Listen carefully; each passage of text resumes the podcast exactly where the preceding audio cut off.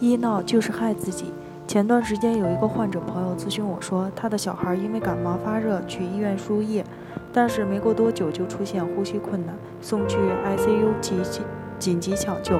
但是还是抢救无效死亡。在这个事情发生之后，作为孩子的父亲，他是又悲伤又愤怒。他说他的孩子只是因为感冒发热去医院治疗，不是什么大事儿，可是结果却死亡了。他先和医院进行协商。想让医院给个说法，但是医院没有给他解决，于是他就喊了几个家属，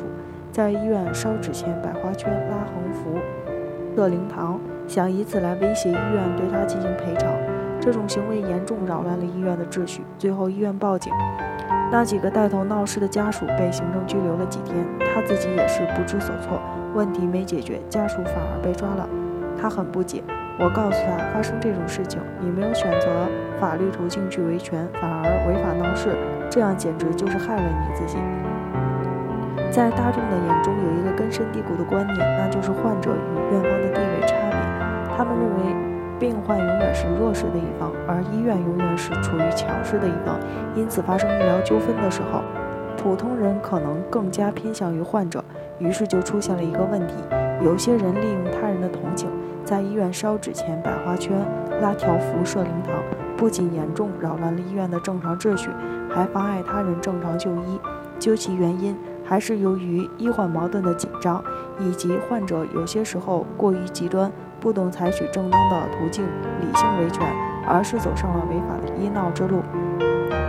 二零一四年出台的最高人民法院、最高人民检察院、公安部、司法部。国家卫生和计划计划生育委员会关于依法惩处涉医违法犯罪、维护正常医疗秩序的意见中，明确规定，在医疗机构私设灵堂、摆放花圈、焚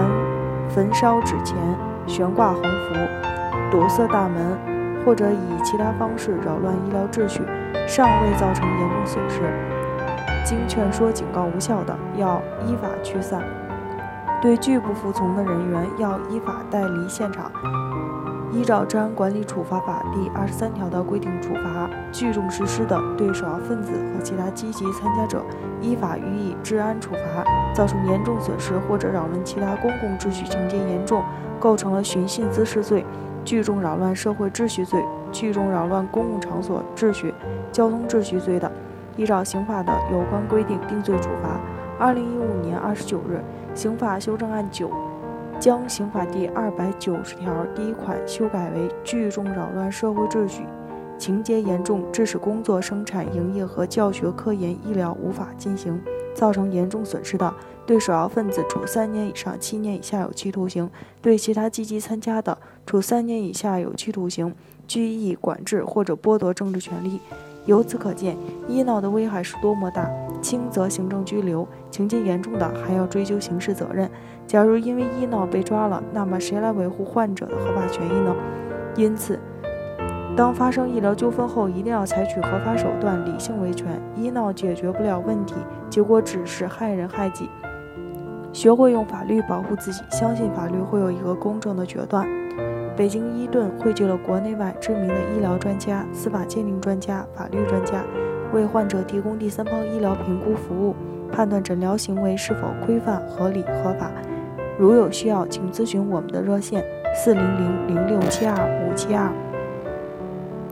支付宝生活号已上线，欢迎大家搜索“一锤定音”进行关注。